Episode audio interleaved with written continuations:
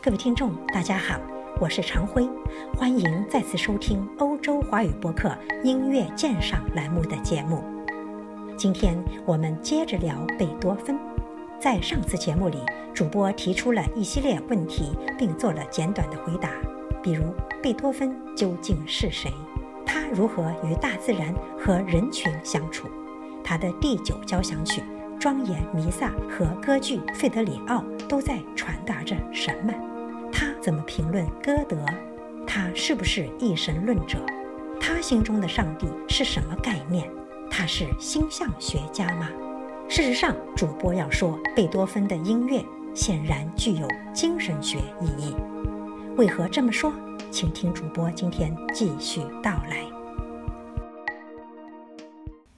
宗教改革家马丁·路德曾言：“音乐是人类心声的指挥家。”世间没有什么威力能够超过音乐。音乐使悲伤者快乐，使快乐者悲伤，甚至可以柔化冷酷的心肠。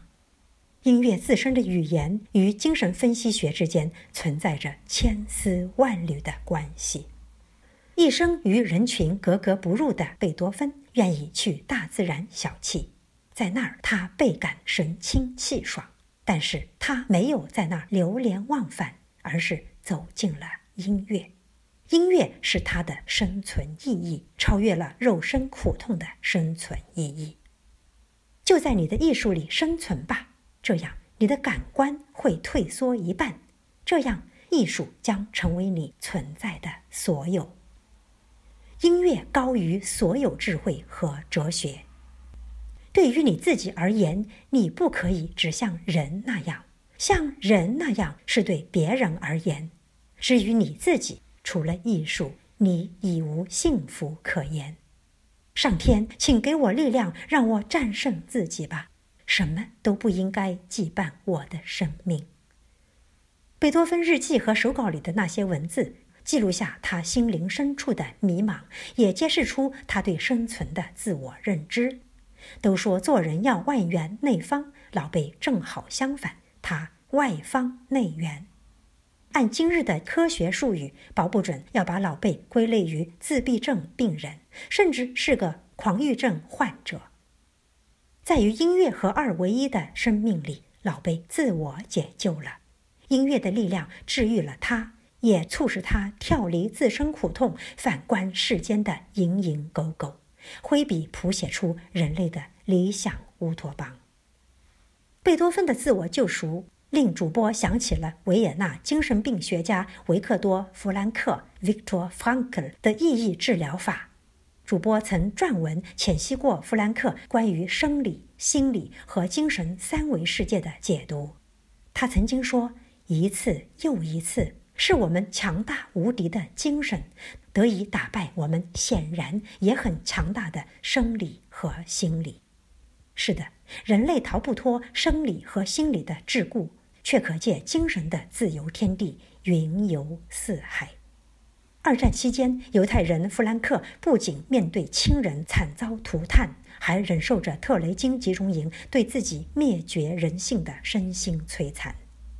无数次濒临死亡的他被盟军解救时，体重只剩下三十七公斤，但他活了下来，并在战后治愈了无数病人。意义治疗法讲求自我超脱和自我远离，在培养心无旁骛的投入精神时，永远保持旁观者的漠然心态。达到如此境界不易。需在审美层次做到对人对事的无私奉献时，以极致的幽默超脱自我感受。禅学者所言“心冷如水，眼中有火”，与意义治疗法有异曲同工之妙。当年站在人间心烦意乱的贝多芬，看着贴满悲喜苦乐标签的地面，正感自己逃不开生理和心理的双重压迫，蓦然仰头，却见浩宇星空，自由正随众神驰骋。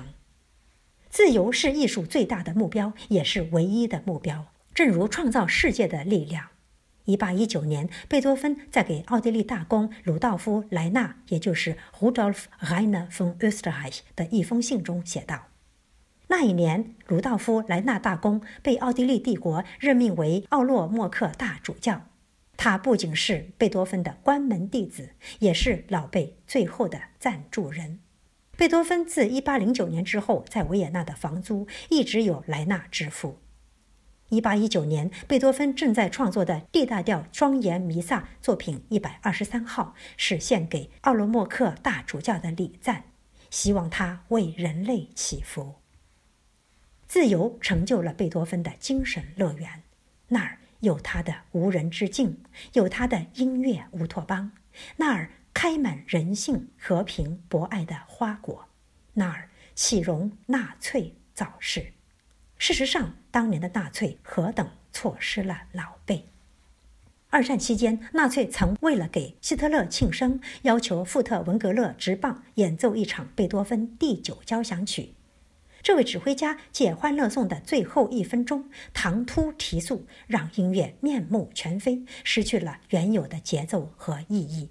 如此，贝多芬的音乐脱离了贝多芬，成为影射纳粹丧心病狂的工具。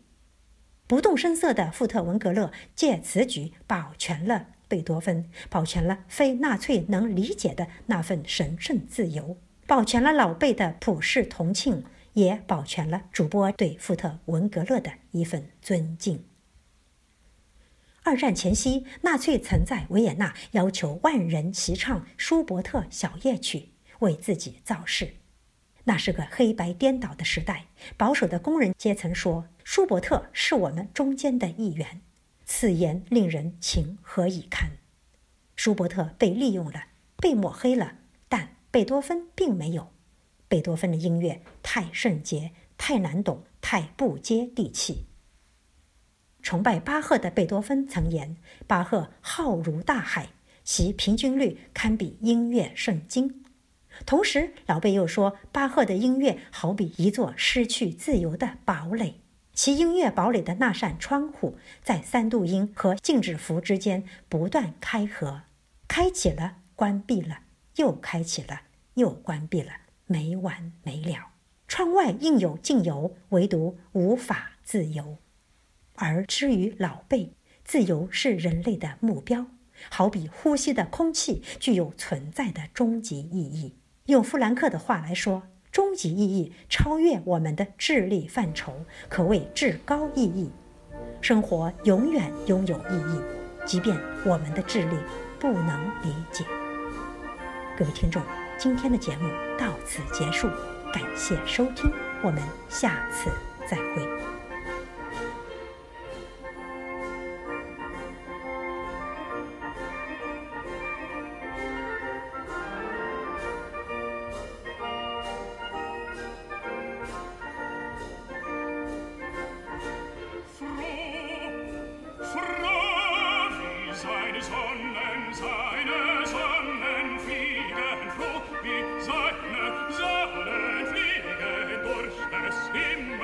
rechten Land.